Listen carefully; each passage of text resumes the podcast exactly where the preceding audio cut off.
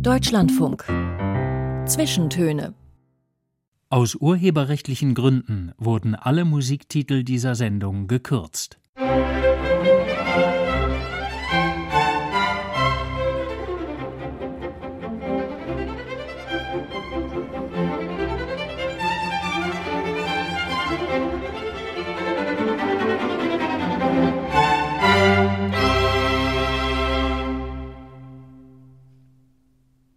Mit Joachim Scholl heute und einer Frau, die, ja, deutsche Filmgeschichte geschrieben hat, vor und hinter der Kamera.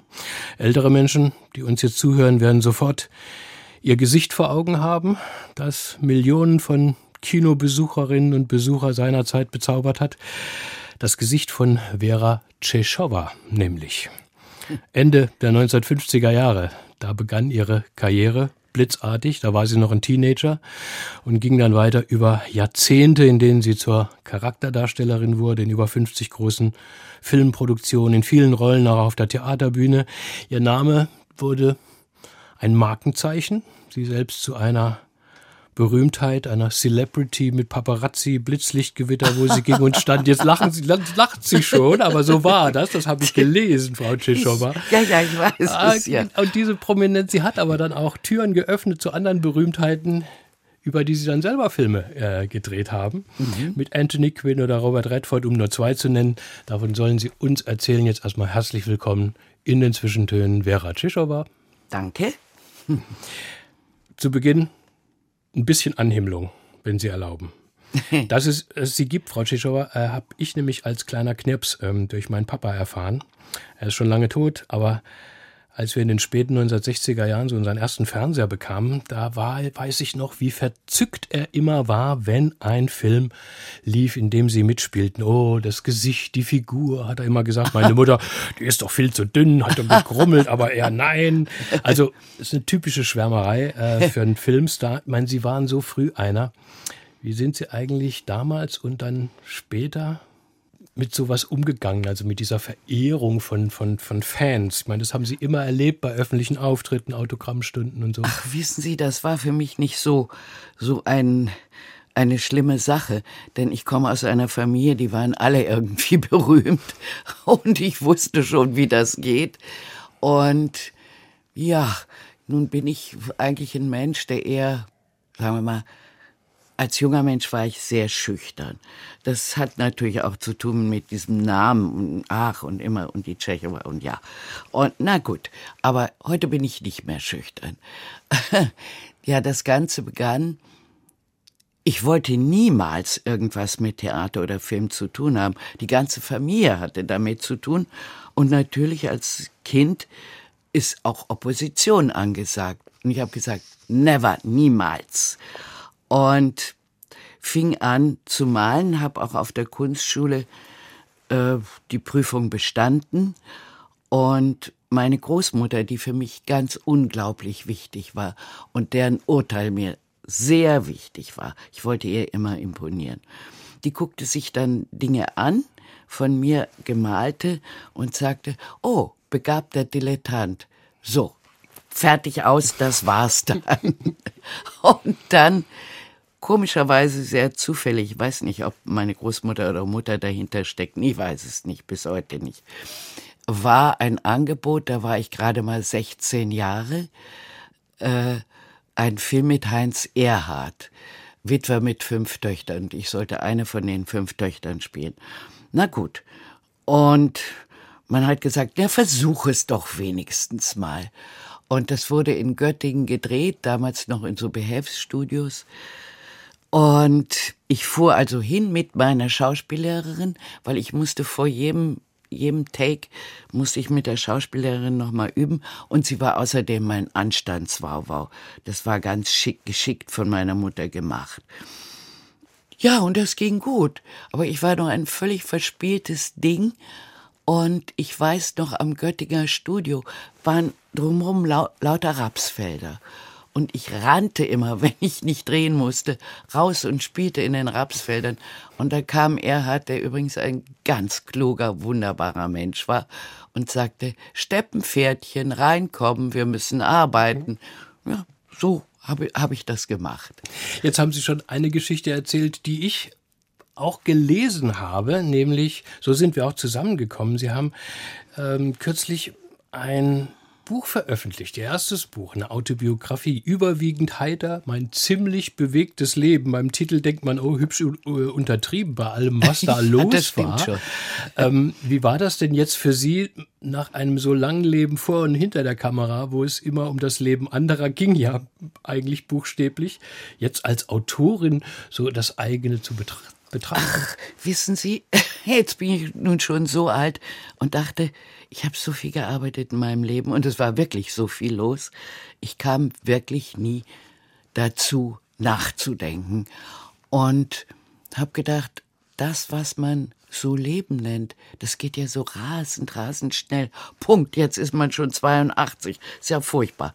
Jetzt muss man gucken, was war da eigentlich? Und es ist verdammt schwer gewesen, mich an den Anfang, ich bin nämlich 1940 geboren im Krieg, mich noch zu erinnern, was war da wirklich.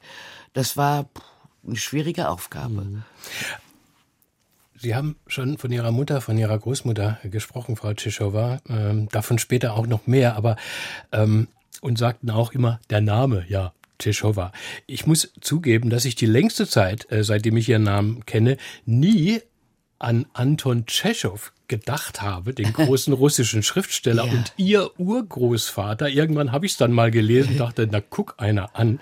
Äh, wie ich jetzt weiß, ging es nicht wenigen Menschen so. Manche dachten, der Name hätte was mit, mit Tschechoslowakei ja, äh, so äh, ist es, tun. genau. Sie sind, Sie sind äh, äh, später als Dokumentarfilmerin dann mal auf die Spur dieses Urgroßvaters gegangen, haben in Russland recherchiert. Das muss wahrscheinlich auch interessant gewesen sein, plötzlich Menschen zu treffen, die sagen, was, Sie sind die die, die Urenkelin? Das war so. Äh, ja, er ist mein Uronkel.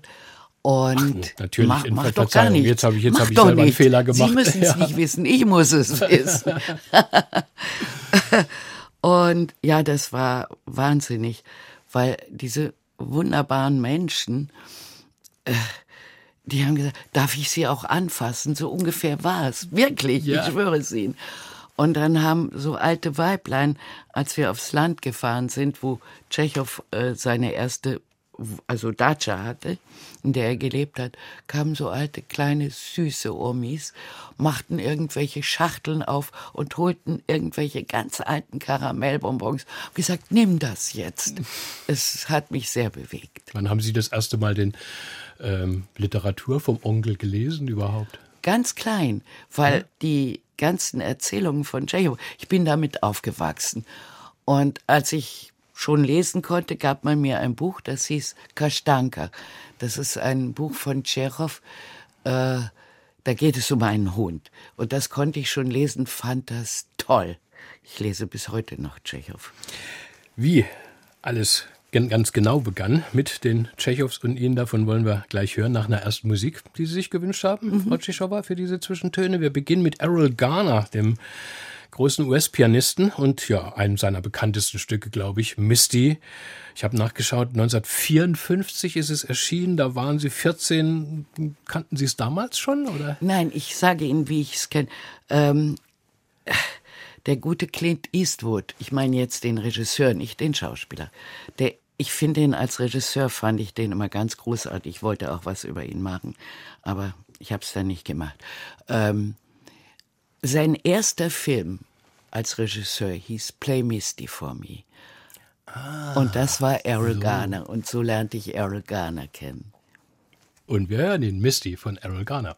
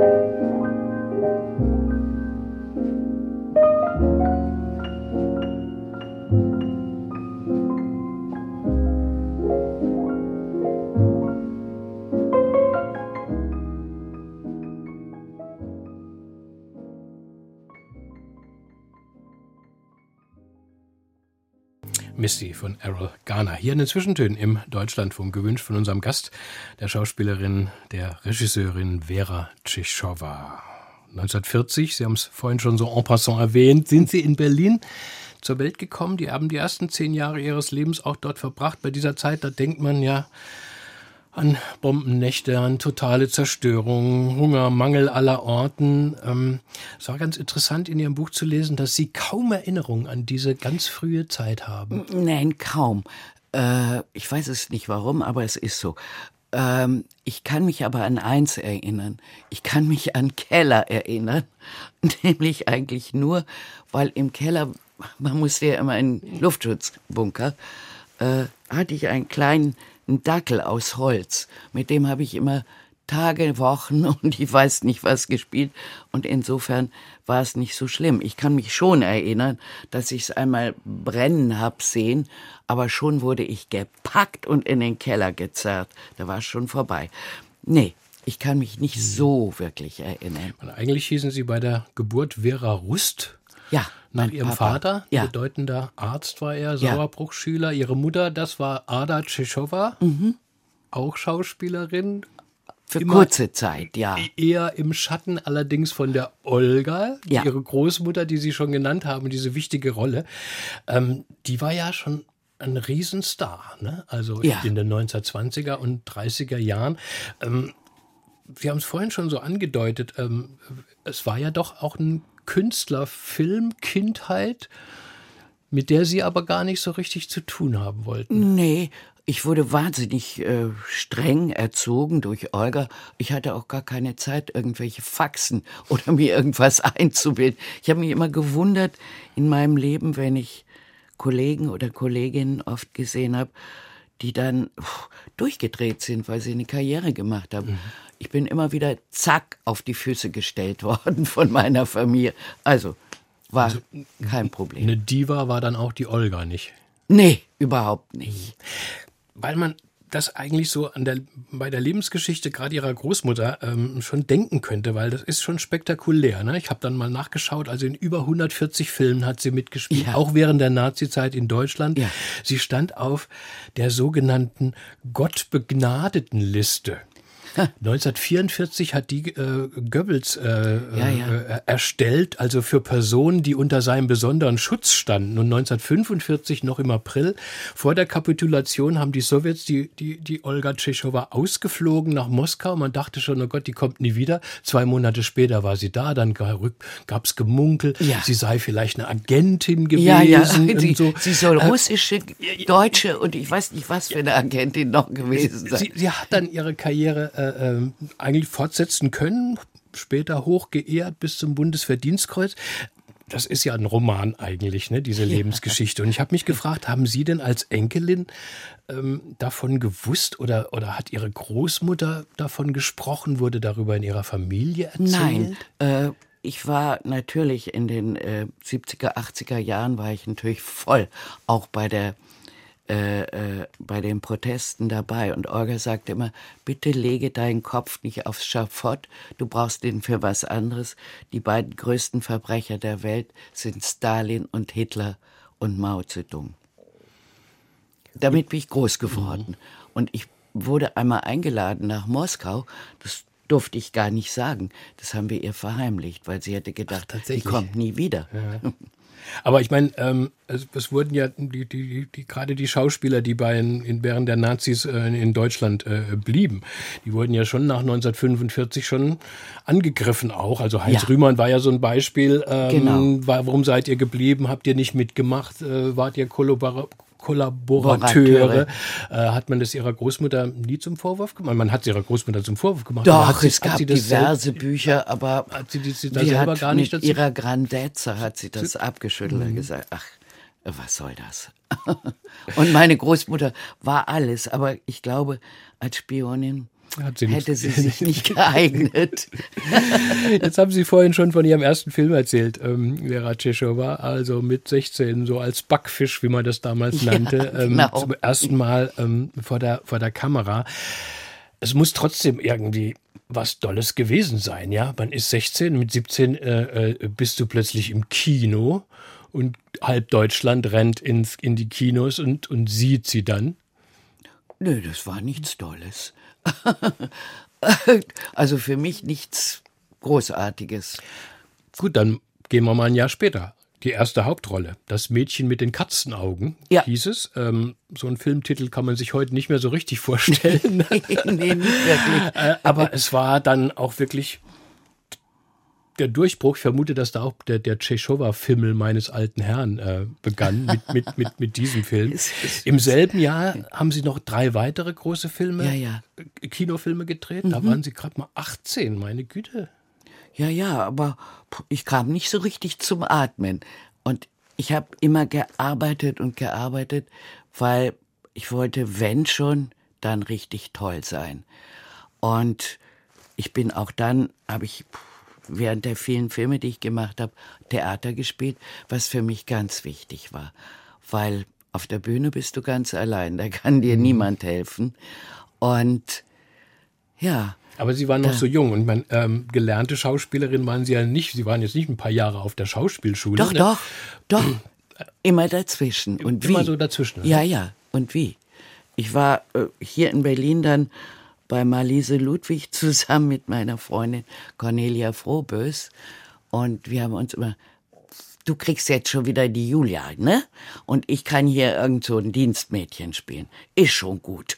Mhm. Und was hat Olga zu ihren Filmen gesagt? Die Großmutter? Ja, als ich den ersten Filmpreis kriegte, hat sie gesagt, hm, du bist gut, das muss man sagen, aber arbeite weiter.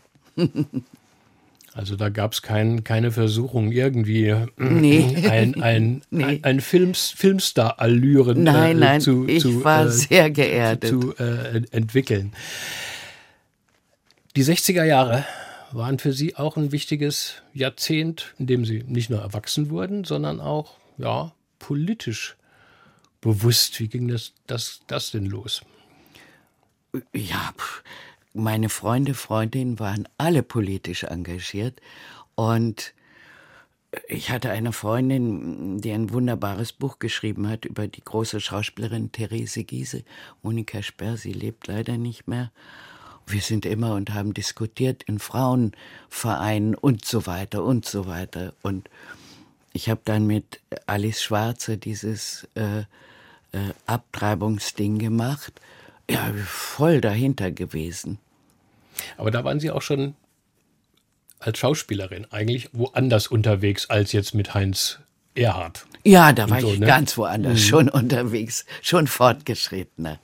Ja, da habe ich einfach ganz viel Filme gemacht und äh, Theater gespielt, bin in die Provinz gegangen, was ich jedem Schauspieler nur raten kann. Mach das, da musst du alles spielen vom Dienstmädchen, was mal über die Bühne geht, bis, mhm. bis äh, weiß ich nicht, äh, Julia oder sonst was.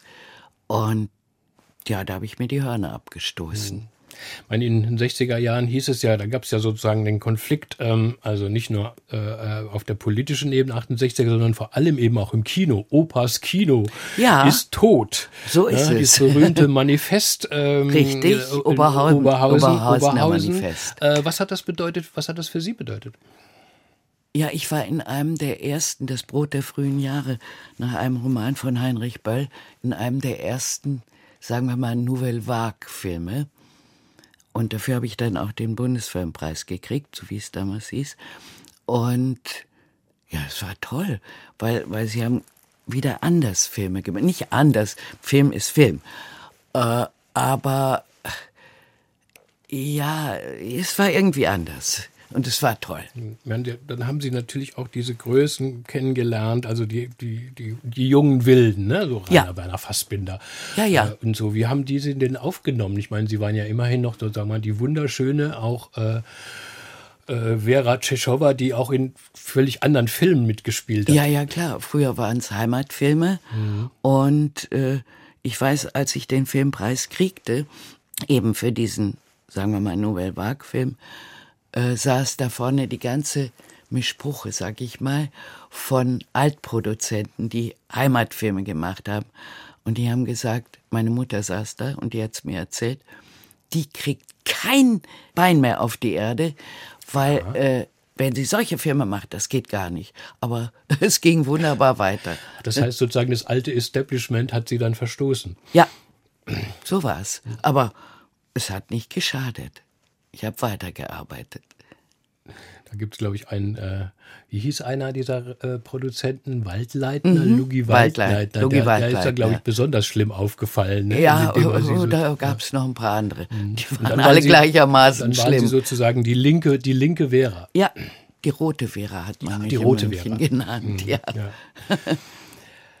Frau Tschitschowa, ein Künstler, ein Mann, den wollte ich mir eigentlich für später aufheben, aber jetzt sind wir schon so schön in die, in die, in die Zeit geglitten, ähm, der für Sie ganz bedeutsam war und Sie waren noch lange mit ihm verheiratet, war Vadim Glovner. Mhm.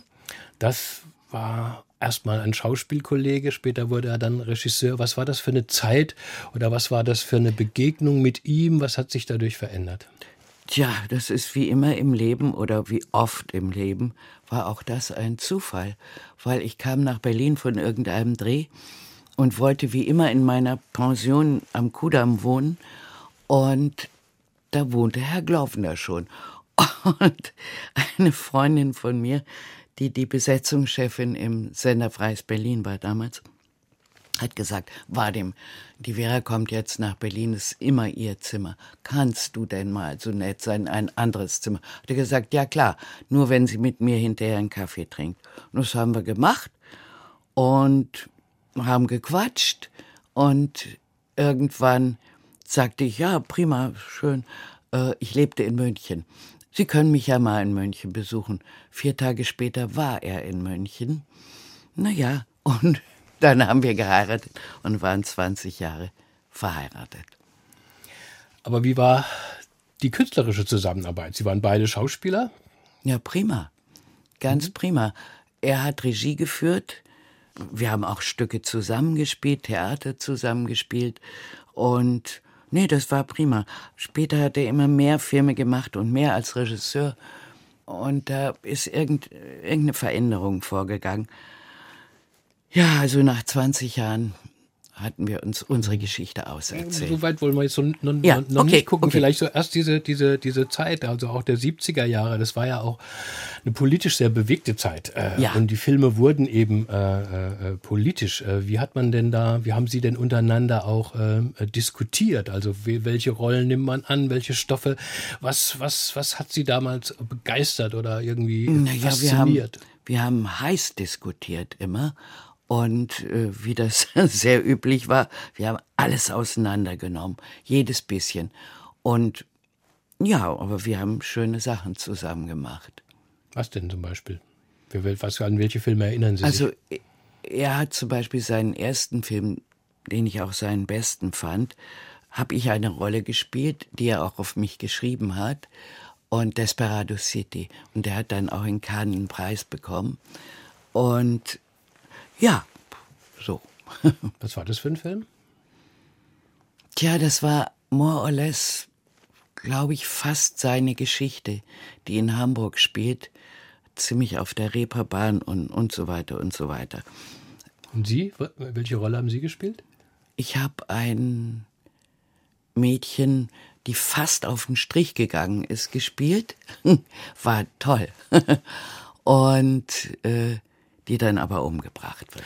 Äh, Sie haben sogar eine äh, eigene Filmfirma gegründet, mhm. glaube ich, um diesen Film zu produzieren. Ja, und auch die nächsten dann haben wir unsere Firma behalten. Das ist ja auch ein Schritt, ne? Das ist ein Schritt, ja. Ein gefährlicher Schritt manchmal. über Ihr Leben und über Ihre Arbeit hören wir, wenn die Nachrichten vorbei sind, die in ein paar Minuten folgen. Bis dahin erfüllen wir Ihnen noch Ihren nächsten Musikwunsch, Frau Tschischowa. Wieder einen großen Chuck Berry haben Sie ausgesucht. My Dingeling spielen wir. Warum das denn? Ja, ich finde das so lustig. Und das führt ja manchmal auch zu Gedanken, Dingeling. Was kann das sein? Ist das irgendwas un ist gar, gar nicht uneinständig. Das ist, was Kinder am Kinderwagen haben, so ein Spielzeug. Und das fand ich unglaublich schön. Sing this one with me. Everybody sings this one. I wanna hear everybody join in. Was a little bitty boy. My grandmother bought me a cute little toy. Silver bells hanging on a string. She said it was my ding-a-ling-a-ling. Oh, my ding-a-ling. Everybody sing. I wanna play with my ding-a-ling-a-ling. Oh, my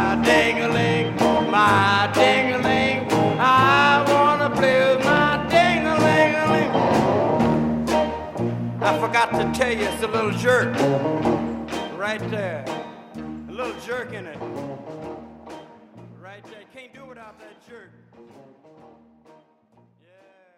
Mit Joachim Scholl am Mikrofon zu Gast ist die Schauspielerin und Dokumentarfilmerin später Vera Tschechowa. Und musikalisch gehen wir noch einmal weit zurück in die Jahre ihrer Kindheit jetzt, als die Andrew Sisters große Erfolge gefeiert haben, eine der ersten Girl Groups. Sie haben sich Rum and Coca-Cola gewünscht. 1944 ist dieser Schlager rausgekommen. Ja. Sie waren vier Jahre alt, konnten Sie damals wohl noch nicht gehört Nein. haben im Kriegsdeutschland. Was verbinden Sie denn mit diesem lustigen Lied? Aber wissen Sie, ich finde es einfach lustig, wenn die singen Rum and Coca-Cola.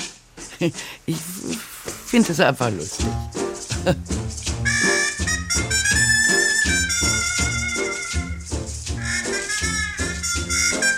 If you ever go down Trinidad, they make you feel so very glad. Calypso sing and make up rhyme, guarantee you one real good fine time. Drinking rum and Coca-Cola, go down Point Kumana. both mother and daughter, working for the Yankee dollar. Oh, beat it, man, beat it. Since the Yankee come to Trinidad, they got the young girls all going mad. Young girls say they treat 'em nice, make Trinidad like paradise, drinking rum and Coca-Cola. Go down Point Cumana, both mother and daughter, mit den Andrew Sisters. Willkommen zurück zum zweiten Teil der Zwischentöne im Deutschlandfunk Rum and Coca-Cola von den Andrew Sisters hat sich unser Gast, die Schauspielerin und Dokumentarfilmerin Vera Tschechowa gewünscht. Vorhin bei ihren Anfängen, ähm, da fehlt noch eine Geschichte, Frau Tschechowa. Also späte 50er, frühe 60er Jahre. Da gibt's nämlich ein, eine Geschichte, eine Mehr äh, äh, Ich vielleicht. Wer Sie ahnen ja. schon. Äh, ich, ich wusste auch ähm, nichts davon, habe jetzt erst durch ihre Autobiografie davon gelesen. Diese Geschichte begleitet sie hartnäckig wie der Kaugummi in der Krebssohle und So zwar ist es. sie und Elvis Presley. Boulevard, Boulevard. Ja, Boulevard, was war, Boulevard. Was war denn da? da war gar nichts. Das war, äh, ich kriegte irgendwann äh, gesagt, äh, ich muss mit Herrn Presley äh, zu einer Charity-Veranstaltung. Das war in Hessen. Der war da stationiert, glaube ich, als Das war in Soldat. seiner Zeit, als er Soldat Ja, ja, ja. Äh, war. Und naja, Wann war das? 1900? ich weiß nicht mehr 58, genau. 59, so ja, sowas. mhm. Und ich dachte, naja, hab gesagt, okay, ich komme dahin, aber ich fahre dann auch mit dem Zug sofort wieder nach Hause. Ja, ja, ja, ja. Und gut, wir haben das gemacht, Fotos, Fotos, Fotos. Und ich habe mich mit ihm unterhalten.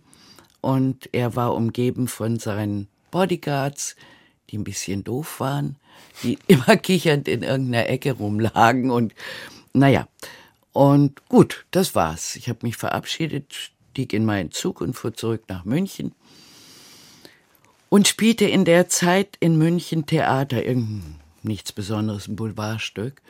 Und eines Tages sagt einer, als ich in der Garderobe war, weißt du was, heute sind nur drei Leute in der Vorstellung. Hab gesagt, prima, dann brauchen wir ja gar nicht spielen. Bei drei Leuten muss man nicht.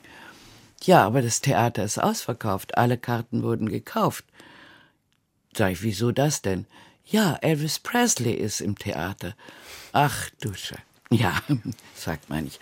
Und na, ich guckte natürlich durch den berühmten Schlitz im Vorhang, durch das Loch, und da saß er mit seinen beiden Bodyguards. Die Bodyguards hatten die Füße auf dem Vordersitz.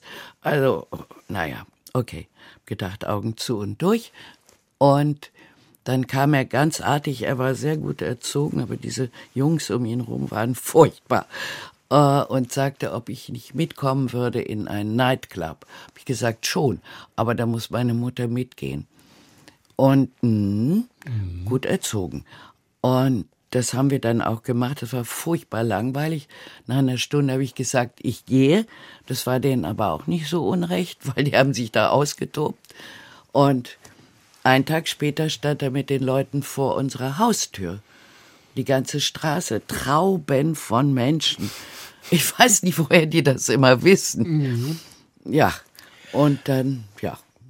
Ja, aber, aber jetzt sagen Sie mal, Frau Tschechowa, also der King, ja, er kauft sozusagen äh, 200 Karten, weil er Sie sehen will, weil er sagt, ich will diese Ja. hübsche, schöne Frau, diese Young German sehen. Und, und äh, äh, das muss doch schon sowieso schon ein Rummel gewesen sein. Also der, der King sitzt alleine da zu dritt und Sie haben das Stück dann auch gespielt. Ja, klar. Ja, aber sie, aber ich meine, es war doch, dann muss doch auf der Hand gelegen haben, dass der King sie vielleicht sexy fand. Und ich meine, er Ja, war sexy Natürlich und sie fand waren er sexy. das, aber ich fand ihn gar nicht Nee, sexy. wirklich nicht. Nein, gar nicht. Der hat so einen blöden Kopf gehabt, fand ich immer. Was für, er hat einen blöden Kopf gehabt. Ja, Entschuldigung. Ich weiß, ich beleidige jetzt ganz viele Leute. Aber nein, er war sehr gut erzogen und alles, aber äh, er war nicht mein Typ. Aber hat er denn nicht irgendwie eine kleine Avance gemacht? Ja, klar. Aber, Aha, okay. aber Und sie? Nö. nee, er war nicht mein Typ. Mhm. Äh, Die Männer, die ich toll fand, mit denen war ich verheiratet. Mit einem 20 Jahre und mit dem letzten Mhm. 30, schon über 30 Jahre. Aber man könnte ja sich ja vorstellen, ähm, ihr Leben hätte sich schlagartig völlig ändern können. Stellen Sie sich mal vor, der King hätte sie erobert, was das für eine Verbindung gewesen wäre. Aber Er, fährt Sie nach sich mal- Deutschland, heiratet äh, eine Tschechowa. Oh, stellen Sie sich und das sie dann mal nach. Amerika. Meine Großmutter hätte mir den Kopf abgeschlagen, glaube ich. und dann wären sie in Gottes Willen. Graceland gewesen und, Na, und, und heute eine Milliardärin. Und überlegen Sie, das wollte ich nie werden. und überlegen Sie doch mal. Und Mhm. ich bin ein Jazz-Fan und diese Musik fand ich eh nie toll. Ich wollte gerade fragen, also Elvis Presley haben Sie jetzt sich auch gar nicht gewünscht für diese Zwischentöne. Das, Nee. das heißt, Sie mochten auch diesen Rock'n'Roll-Musik äh, gar Nee, nicht. war und, nicht mein Ding. Mm, Und das war sozusagen, also dieser ganze Hype, wie man heute sagt, äh, dieser Ja. Rummel um, um, um ihn, hat Ihnen gar nichts bedeutet. Nee, hat es nicht. ich Wenn komme jetzt selber die- aus einem jetzt Haus. die vielen weiblichen Elvis-Fans zuhören, die damals so jung Ja, waren wie ich Sie. weiß, sagten, die tun mir alle so Diese dumme. Gans hier, ich Ja, hätte den sofort Kuh. genommen. Ja, habe ich auch gedacht. Aber, äh, halt, Mhm. ich war die Falsche. Aber ich weiß auch, was dahinter sta dahinter steckte, seine Plattenfirma natürlich. Weil er war in Deutschland und es musste was passieren. Und da hat man sich eine ausgesucht und das war nun gerade ich. Und ja, und Fotos über Fotos und ich, äh, wo, woher kommen diese vielen Fototermine? Einer muss die doch gemacht haben. Ja, na klar. Und hat sie das denn, ich meine, das ist so typisch als Boulevardkram. Wahrscheinlich, wahrscheinlich stand es in jeder Hochglanzzeitschrift und, immer, und, und ein ganzes Leben lang. So. Ich spiele mir wirklich den äh, einen Ast ab am Theater und dann kommen die Leute und sagen, wie war das denn Mhm. mit Elvis Presley? Und ich jetzt auch, ja. Aber Sie haben das auch in Ihrem Buch so, ähm, so zauberhaft beschrieben, wenn man, wenn man eben dann denkt, ja Gott, so ein Superstar, dann kann man das irgendwie nicht so richtig, äh, richtig glauben und träumt dann selber weiter. Typisch, ne? Ähm, dass Leute sozusagen ja. das Leben von Ihnen, von, von einem Filmstar, Möglicherweise, Von, Filmstar ja. weiter Das träumen. ist aber meistens ist aber auch Literatur anders. eigentlich, oder? Doch nicht so schlimm. Vielleicht, ja, aber ich weiß es nicht. weil Sie gerade sagen, Theater, ähm, Sie haben immer das parallel auch äh, gemacht. Ja. Und Sie haben aber auch, jetzt, weil Sie sagten, ja, war ein Boulevardstück, nicht, nicht die, Das war die, nicht die, so, nicht die ja. Rede, äh, Rede wert, aber Sie haben doch an großen Bühnen gespielt, in, bei, bei Gustav Gründgens Ja, ja. zum Beispiel. Ähm, wie, hat, wie hat man denn da Sie damals aufgenommen als das junge, war junge gar nicht, Schauspielerin? gar nicht so einfach. Ich war sehr jung und natürlich wie an jedem Theater, da ist die ein, das eingefleischte Ensemble und da kam ich dann so und da haben die, ich hörte schon wie so Getuschel, ja. ja Mhm.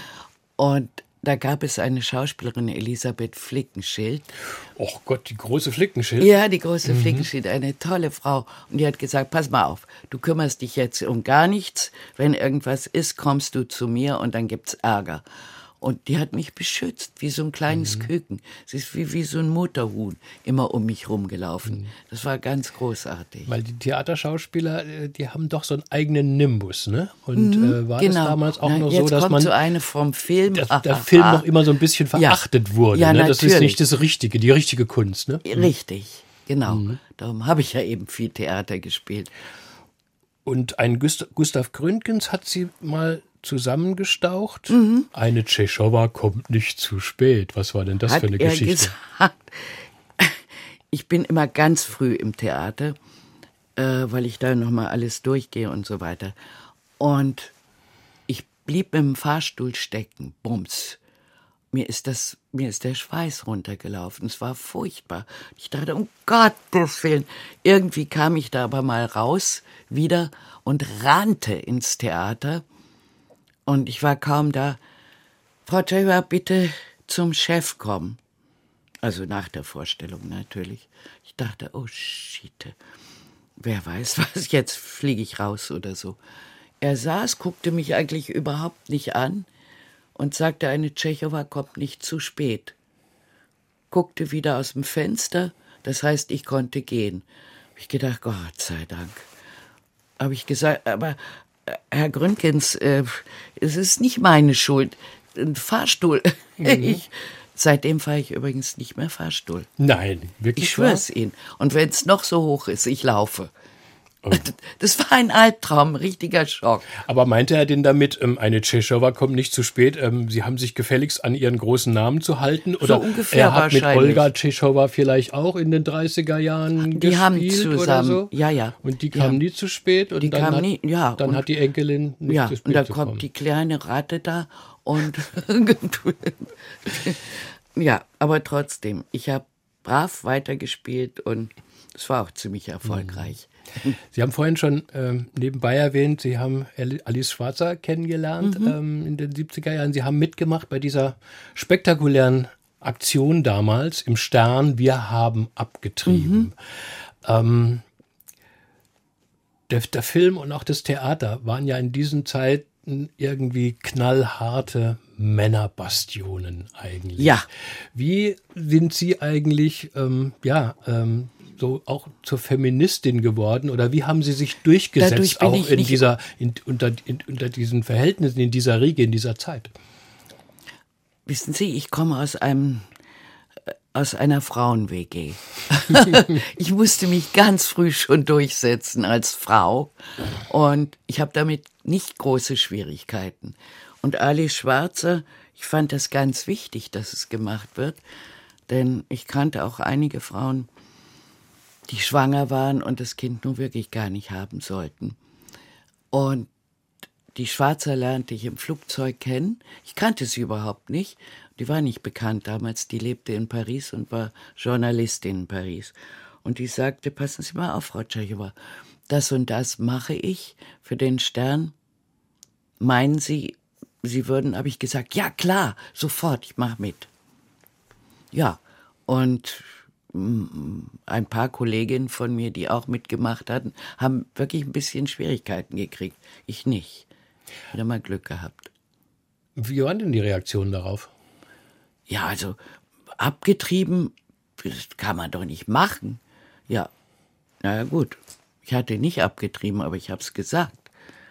Weil, weil ich fand ganz wichtig, dass das gemacht werden muss. Und ist Ihre Freundschaft mit Alice weitergegangen? Nö, wir haben uns da ein paar Mal auf so Empfängen getroffen, aber eigentlich nicht. Vorhin waren wir bei dem einen doch größeren beruflichen Schnitt, könnte man sagen. Die haben mit Vadim Glovner, ihrem damaligen Ehemann, eine Filmfirma gegründet, um mhm. diesen Film Desperado City, wir hatten es schon kurz davon, ähm, äh, zu produzieren und dann auch später. Ich meine, eine eigene Filmfirma zu gründen, das ist ja dann doch für, für zwei Schauspieler und auch für einen Regisseur doch ein, ja, auch ein finanzielles Risiko oder ein wirtschaftliches Unterfangen? Wie, wie haben Sie das gemeistert? Hm, irgendwie hatte ich da auch wieder mal Glück. Äh, Ja, man muss eigentlich gar nicht so viel tun, denn die Filme wurden vor, maßgeblich durchs Fernsehen mitfinanziert. Ne? Und den Rest kriegt man dann schon auch irgendwie zusammen. Das haben wir dann schon auch geschafft. Aber der Film war auch erfolgreich. Aber wenn sie da nicht erfolgreich sind, mhm. kann es sehr gefährlich eng, werden. Ne? Mhm. Mhm. Ja, aber ich bin dann später, später auch ausgestiegen.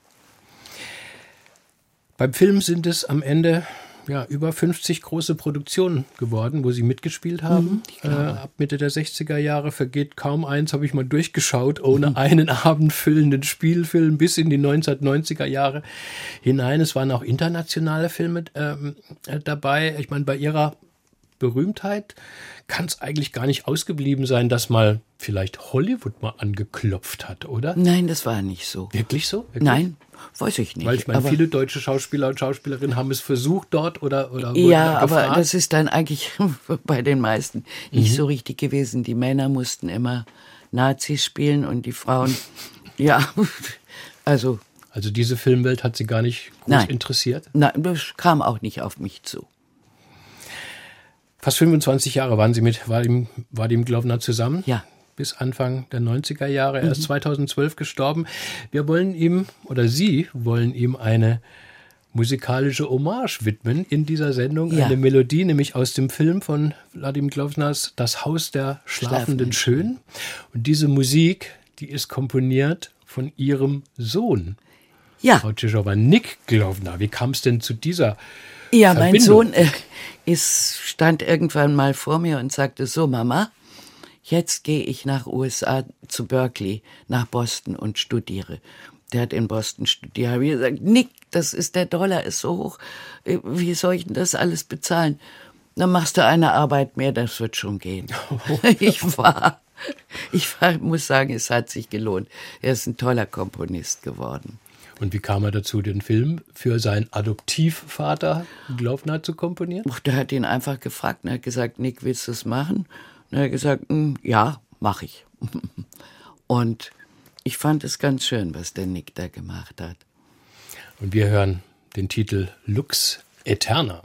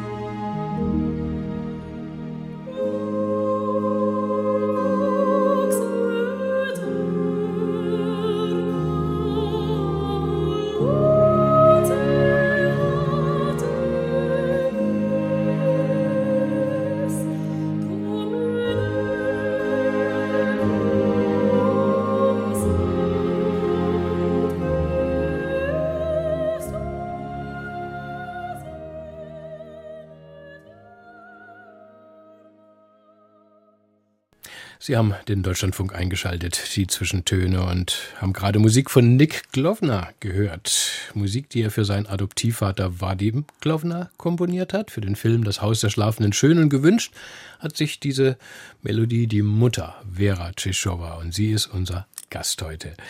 Kommen wir, Frau Tschischowa, zu Ihrer zweiten Karriere als Autorin und Regisseurin von Dokumentarfilmen, von dokumentarischen biografischen Porträts. Wie kam es denn dazu, dass Sie nicht mehr vor der Kamera stehen wollten? 1996 spielten Sie in Ihrem letzten Film, da waren Sie gerade mal Mitte 50, da hätte ja noch viele Jahre Film kommen können. Wissen Sie, wenn eine Frau ein bisschen älter ist, dann werden die Drehbuch, die Drehbücher, sprich die Rollen, nicht unbedingt besser, weil man es weiß nicht, man kann die Liebhaberin nicht mehr spielen, man kann die Oma eigentlich auch nicht so richtig spielen. So. Und das war dann immer, fand ich so uninteressant alles. Und dann habe ich gesagt, nö, das will ich jetzt nicht mehr. Und dachte, ich wollte immer schon Dokumentationen machen, weil mich Menschen interessieren. Eigentlich nur Menschen. Und ich wollte so eine größere Geschichte über Russland machen, äh, äh politisch gesehen.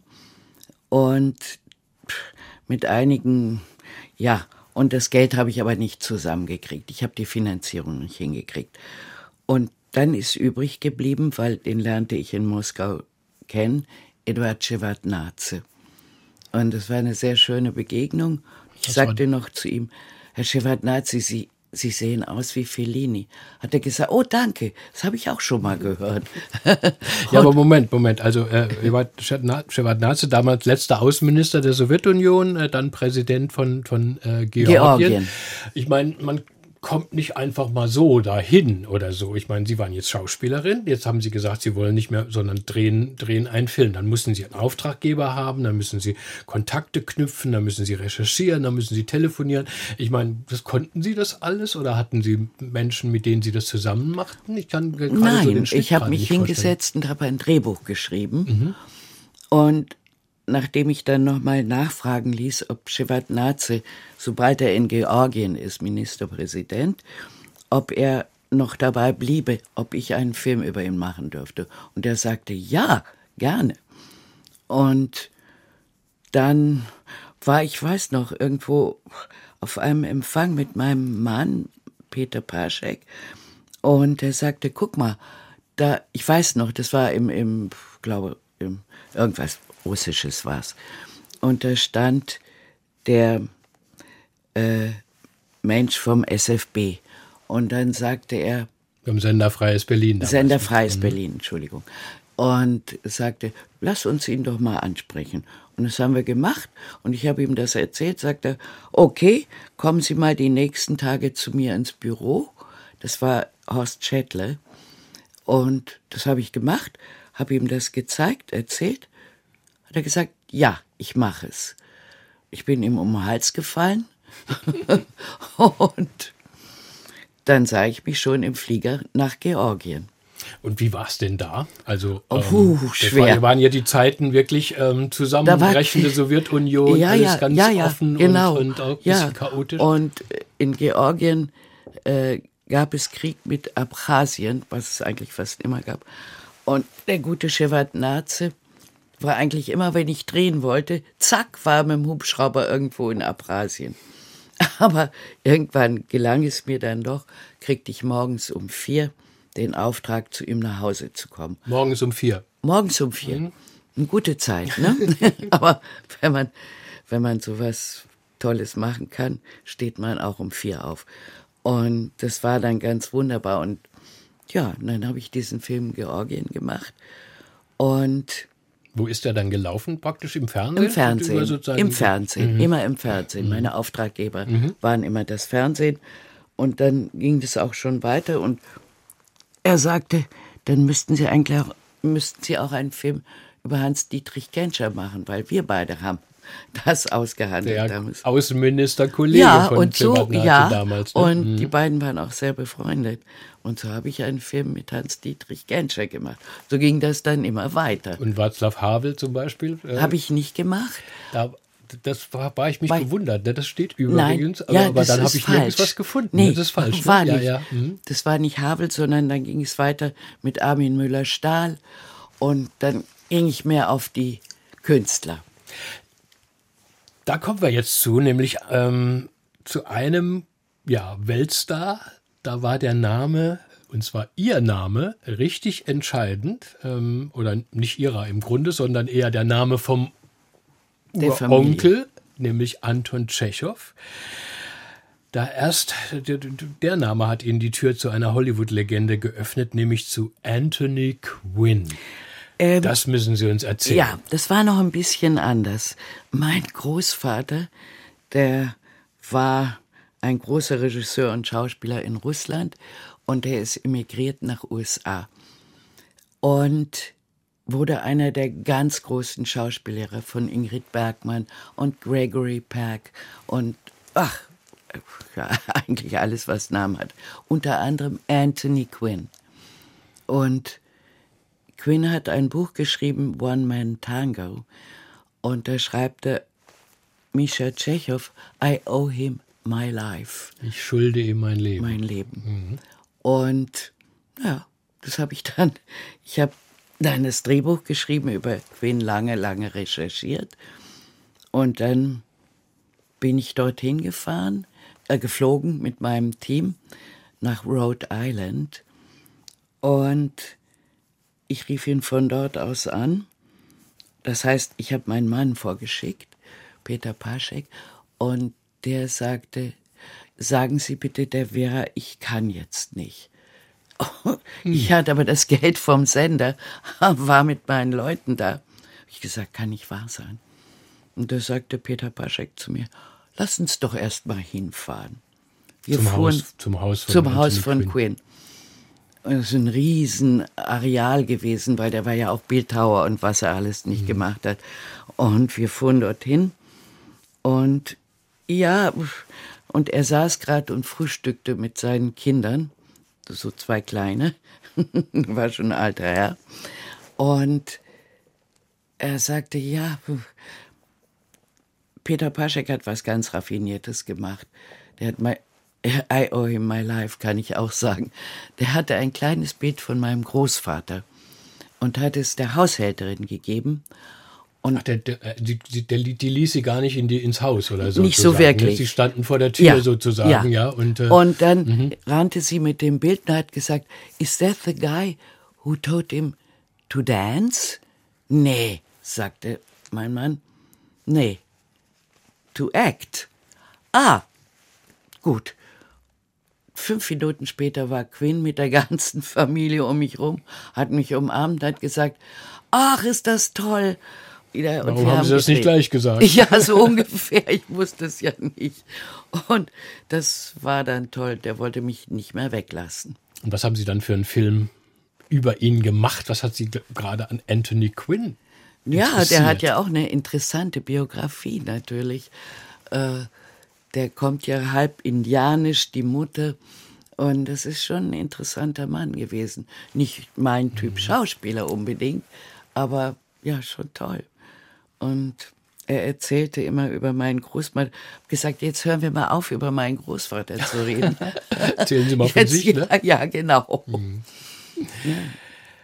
Und von dieser Legende eigentlich schon zu weiteren, obwohl sie vielleicht damals noch nicht so Legenden waren, aber sie sind irgendwie so im, im, im kollektiven kulturellen Bewusstsein, zumindest von mir, sind sie so Größen. Also äh, sie haben Robert Redford zum Beispiel äh, getroffen ja. und begleitet bei Dreharbeiten im Film, als er den er gedreht hat. Ne? Ja, als, als Regisseur. Das war folgendermaßen, Michael Ballhaus, das ist ein ganz großer Kameramann gewesen. Er lebt nicht mehr. Ich habe zwei Filme über Ballhaus gemacht, weil ich ihn unendlich verehrt habe. Ähm, und der drehte gerade Radford als Regisseur Bagger, The Legend of Bagger Vance. Und na, ich gesagt, oh, Micha, mm, das würde ich gerne machen. Ja, ja, ja. Und das war toll. Radford war großartig. Der Micha hatte natürlich über mich erzählt. Und natürlich wieder mal Tschechow. Und Radford sagte, also erstens mal können Sie 14 Tage hier bei uns im Team bleiben und Sie können drehen, wie und wo Sie wollen, was toll war. Mhm. Und, äh, das ist eigentlich ungewöhnlich. Normalerweise sind ja, so, so, so Drehsets von so, so Millionenfilmen ja. äh, abgesperrt wie, ja, wie, nee. äh, wie Sicherheits. Nee, es war äh, toll. Und er erzählte mir auch, als er Schauspielschüler war, hat er natürlich Tschechow gespielt und erzählte mir alles, jede Kleinigkeit. Da habe ich gesagt, ja toll. Und ja, Plan pour voir. Und dann noch Dustin Hoffman. Ja, als ich über Ballhaus, den Film über Ballhaus, äh, Ballhausens äh, Leben gemacht habe, habe ich gesagt, ich muss ja deine Freunde natürlich, die gehören ja zu deinem Leben. Und einer davon war Dustin Hoffmann. Und das ist ein toller Kerl, dieser kleine Mensch. Der war, wir waren verabredet zum Dreh irgendwo in den USA in einem Hotel und da rief die Assistentin meinen Mann an und sagte, Herr Hoffmann kommt eine Viertelstunde später. Der ist gestern erst aus London vom Dreh gekommen, aber er ist gleich da. Und wir standen da mit Ballhaus und warteten. Und da kam ein kleines Auto, das wurde von einem kleinen Mann gefahren. der kam rein und hatte eine kleine Plastiktüte in der Hand und sagte, oh, Entschuldigung, ich habe so rote Augen, ich, hab, ich leide unter Jetlag, habe ich gesagt, ich beruhige Sie. Ich auch, ich kann, bin immer fertig danach. Und ja, das war wunderbar. Zu Michael Ballhaus haben Sie diese enge Beziehung äh, gehabt. Ähm, er ist wohl der berühmteste deutsche Kameramann äh, ja. äh, unserer Epoche. Ja. Auch eine Hollywood-Legende, kann man ja sagen. Ja, seine weil wunderbaren er ja Filme Hollywood mit, mit Martin Scorsese. 2017 ist er gestorben. Ja. Wir haben damals hier im Deutschlandfunk ähm, als Reverenz und Verbeugung die Zwischentöne mit ihm wiederholt, die ich vor vielen, vielen Jahren Nein. mal mit ihm äh, Ach, äh, führen durfte. Er saß ziemlich genau in dem Studio, in dem wir uns äh, sitzen. Ja, es, es, war wirklich ein, ein, ein zauber, zauberhafter Mensch. Sie haben ja. auch mit ihm richtig gearbeitet. Ne? Sie haben mit ja. ihm Filme äh, gemacht oder über ihn auch. Ja, also zwei, wie mhm. gesagt. Mhm. Einen mit Radford und mhm. einen nur über ihn.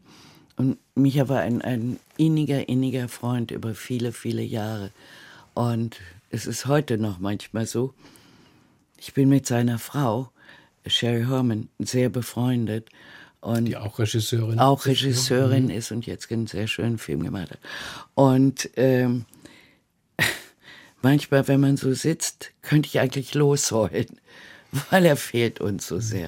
Ich, ich, ich durfte ihn später mal ähm, begleiten und bei einer öffentlichen Veranstaltung moderieren. Ähm, und da habe ich so ein wenig äh, wie soll man sagen, Glamour-Luft äh, mitgeatmet, weil wir wurden nämlich abgeholt mit einem Fahrer ähm, in, nach Hannover gebracht. Ähm, ja in einem Phaeton, wissen Sie, diesem ja. Luxus-VW-Auto, ja. äh, äh, ja, dass er äh, Ballhaus als Leihwagen von VW kostenlos für die Tür ja, ja, äh, Er hat das so äh, hingenommen als wie eine Selbstverständlichkeit. Ja, ich dachte, Selbstverständlichkeit. Mensch, das ist so das Niveau, ne? Ich meine, Sie sind auch immer, glaube ich, abgeholt worden oder so, ne? Ja, schon. Aber beim Micha war es, Micha war es so, der hat gesagt, ich nehme Autos nur, wenn man sie mir vor die Tür stellt.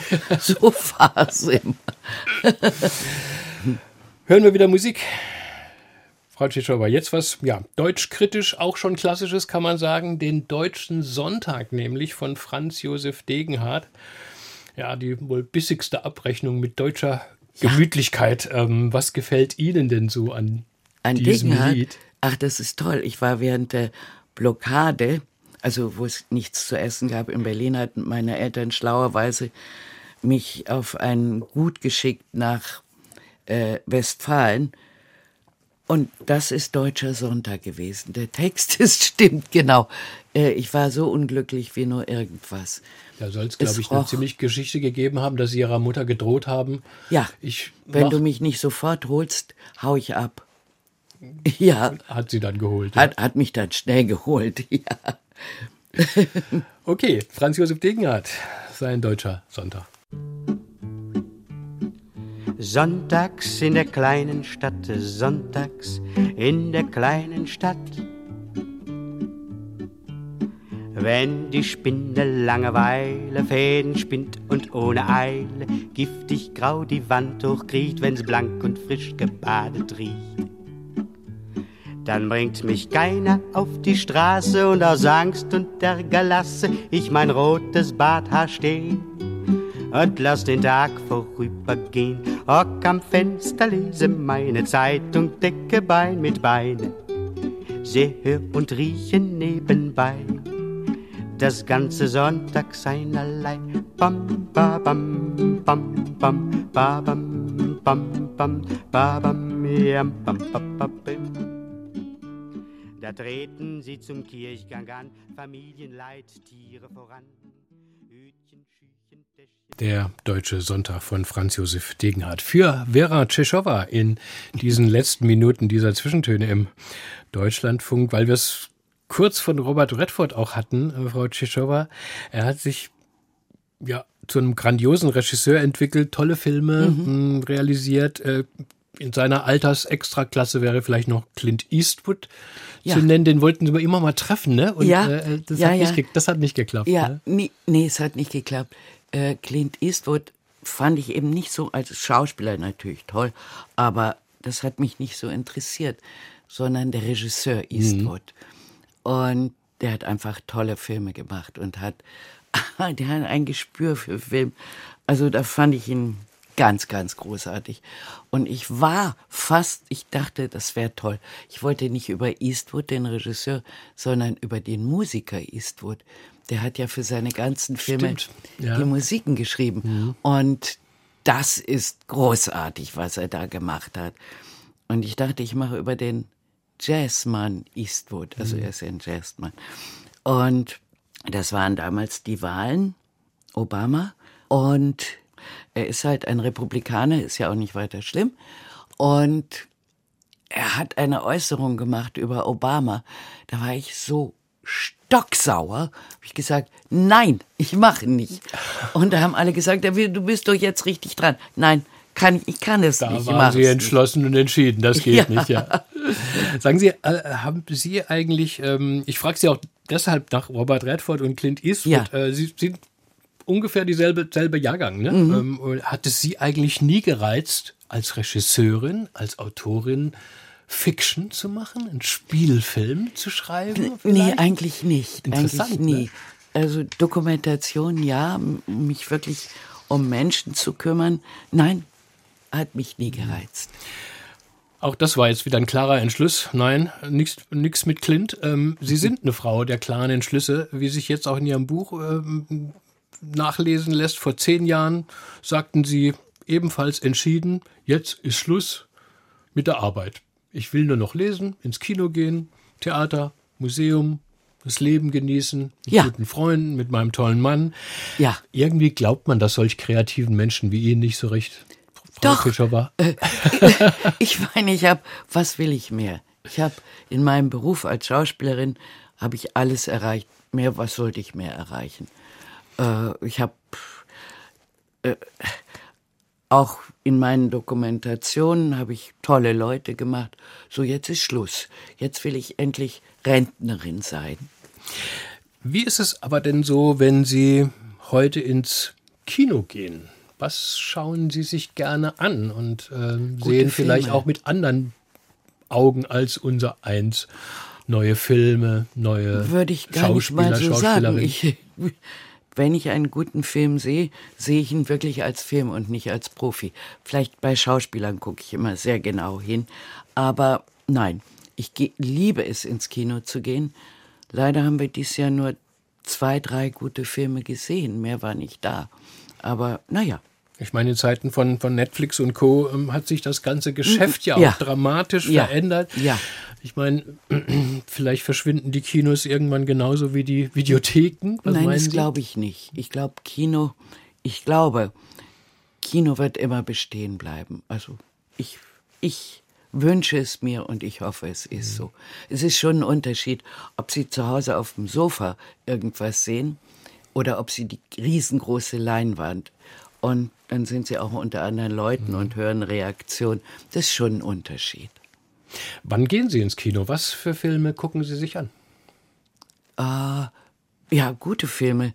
Also Das weiß man ja vorher nicht. Mm, Doch, doch, man kann schon so. Also das heißt, Sie man- gehen nach man- Regisseuren oder nach, nach ja, Stoffen? und, und, und ein bisschen auch nach Kritiken und Mhm. äh, Freunde von uns, die alle mit dem Kino ein bisschen zu tun haben, sagen dann, guck dir den mal an oder so und dann geht man. Lädt man immer eigentlich noch den ehemaligen Filmstar Vera Tschischowa noch ein zu Premieren? Der geht Oder nicht, der Filmstar, der gar kein Star ist. Der geht nicht auf Premiere. Der geht ich hasse es. Ich hasse es, wenn man sich auch auf dem Festival, wir haben immer irgendwie Pressekarten uns geben lassen, um nicht da diesen, äh, sich anzuziehen, Maske machen Mhm. und rumstolzieren und Smalltalk machen. Nee, das ist nicht mein Ding. Wir haben noch gar nicht über mögliche Vorbilder gesprochen. Vorhin sind wir so schnell in die Karriere gebrettert. Da waren Sie 16 und da waren Sie schon, und mit 18 waren Sie schon ein, schon ein Star. Ähm, bei Schriftstellern hört man immer, ja, ich habe den gelesen, den gelesen, den gelesen. Bei Schauspielern oder vielen Schauspielern und Schauspielerinnen, die erzählen, ja, ich habe diesen Mann gesehen, diese Frau gesehen und ich wollte immer so sein wie Sie. Haben Sie denn vielleicht als Kind auch irgendwie geschwärmt für Vielleicht für Ihre Großmutter, ja? Äh, Nein, auf keinen Fall. Gab es da so Vorbilder oder so? Nein, Vorbilder nicht. Ich weiß, als ich klein war, fand ich Audrey Hepburn immer so toll. Aber ah. das war auch alles, glaube ich. Sonst gar keine. Gar, und einen Lieblingsfilm, den Film, den Sie immer wieder anschauen? Puh, nee, kann ich jetzt nicht, nicht, sagen. Fällt mir nichts ein. Und keinen eigenen. Ja, bloß nicht. also, mein Mann muss mich prügeln, manchmal irgendwas Eigenes anzugucken. Mag ich nicht. Vera Tschischowa, ich danke für Ihren Besuch und dieses Gespräch. Ich danke Ihnen ebenso. Und sagen Sie uns noch ein Wort zu Ihrem letzten Musikwunsch nochmal, ein Jazz-Classic Take Five von Dave Brubeck? Ja, ich liebe Jazz. Und damit gehen die Zwischentöne zu Ende. Diese Zwischentöne. Nächste Woche gibt es neue, dann mit meinem Kollegen Raoul Mörchen, der den Architekten Volker Stab zu Gast hat. Alle unsere Sendungen hören Sie auch zu jeder Zeit nach im Netz unter www.deutschlandfunk.de oder in der DLF Audiothek. Wir wünschen noch einen schönen Tag allerseits, eine hoffentlich gute Woche. Bis dann.